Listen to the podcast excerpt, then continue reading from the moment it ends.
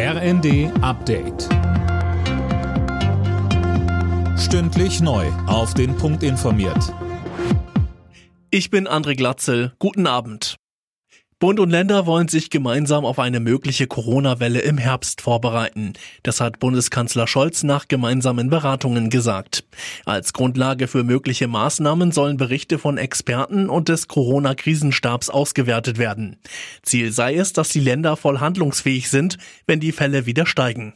Scholz stellte dabei aber klar, es soll keine erneuten flächendeckenden Schließungen von Schulen und Kinderbetreuungseinrichtungen geben, sondern es geht ausschließlich darum, dass wir jetzt die Rahmenbedingungen dafür schaffen, dass das einen guten Betrieb in Kitas und Schulen gibt. Der Weg für das sechste EU-Sanktionspaket gegen Russland ist frei, wenn auch mit Abstrichen. Damit Ungarn zustimmt, hat die EU die geplanten Strafmaßnahmen gegen den russisch-orthodoxen Patriarchen Kirill gestrichen. Kirill gilt als Unterstützer von Kreml-Chef Putin. Nachdem sich gestern der Tankrabatt bemerkbar gemacht hat, gehen die Kraftstoffpreise heute schon wieder hoch.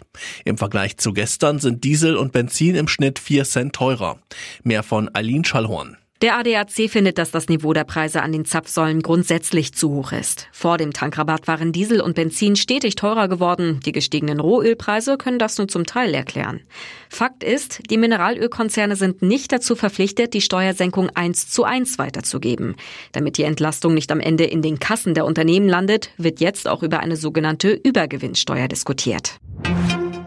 Nach zwei Jahren ohne Wiesen müssen sich die Besucher beim diesjährigen Münchner Oktoberfest auf deutlich teureres Bier einstellen. Die Preise steigen auf um die 13 Euro je Maß.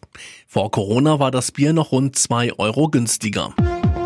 Alle Nachrichten auf rnd.de